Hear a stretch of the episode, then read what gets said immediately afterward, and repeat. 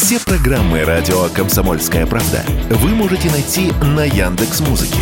Ищите раздел вашей любимой передачи и подписывайтесь, чтобы не пропустить новый выпуск. Радио КП на Яндекс Музыке. Это удобно, просто и всегда интересно. Экономика на радио КП.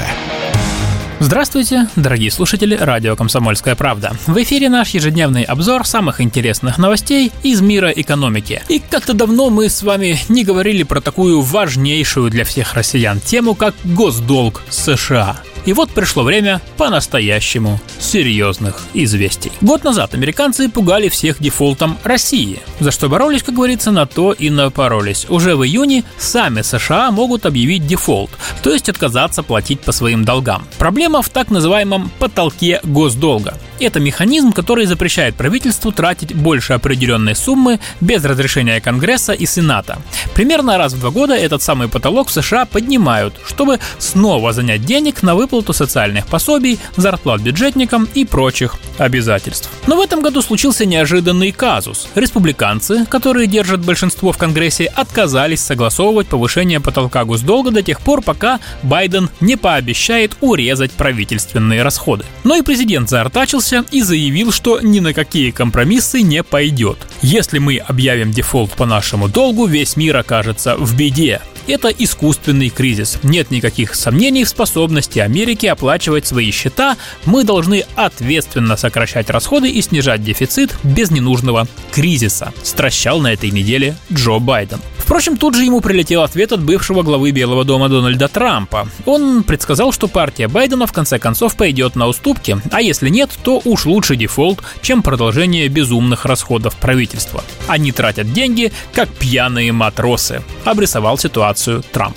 Ну а многих из нас во всей этой перепалке интересует главный вопрос. Нужно ли продавать доллары тем, у кого они есть, конечно, из-за опасности дефолта США. За комментарием мы обратились к финансовому омбудсмену Павлу Медведеву, и он припомнил, что о том, как все плохо в американской экономике, он знает еще с тех пор, как учился читать по советским газетам. Однако американская экономика штука сильная. И еще важно, что на курс доллара к рублю влияет прежде всего состояние нашей экономики. Поэтому россиянам, хранящим под подушкой доллары, финансист порекомендовал сохранять спокойствие и пока их не трогать.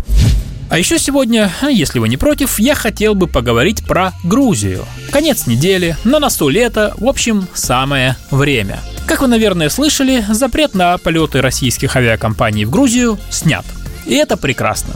Грузия – безвизовая страна для россиян с огромным количеством достопримечательностей, живописной природой, черноморскими пляжами, отличной кухней и сравнительно низкими ценами. В прошлом году даже без прямых рейсов в Грузии побывали 915 тысяч российских граждан. И это только с туристическими целями. Так когда же могут полететь самолеты в Грузию и сколько могут стоить билеты? Вице-президент Ассоциации туроператоров России Артур Мурадян считает, что перелеты могут запустить в течение месяца. А вице-президент Российского союза туриндустрии Дмитрий Горин еще оптимистичнее. Он уверен, что первые прямые рейсы могут появиться уже к концу мая. Но это все в теории. А на практике есть одно очень важное «но». Ведь разрешение на полеты должна дать не только Россия, но и Грузия. А президент Саломе Зурабишвили назвала возобновление перевода авиасообщения неприемлемым. Так что строить конкретные планы пока рано. Впрочем, в Минтрансе настроены серьезно. Как сообщили в нашем министерстве, российские авиакомпании уже начали подготовку к возобновлению полетов между Россией и Грузией. Они собираются выполнять 7 рейсов в неделю. Летать планируют на самолетах отечественного производства,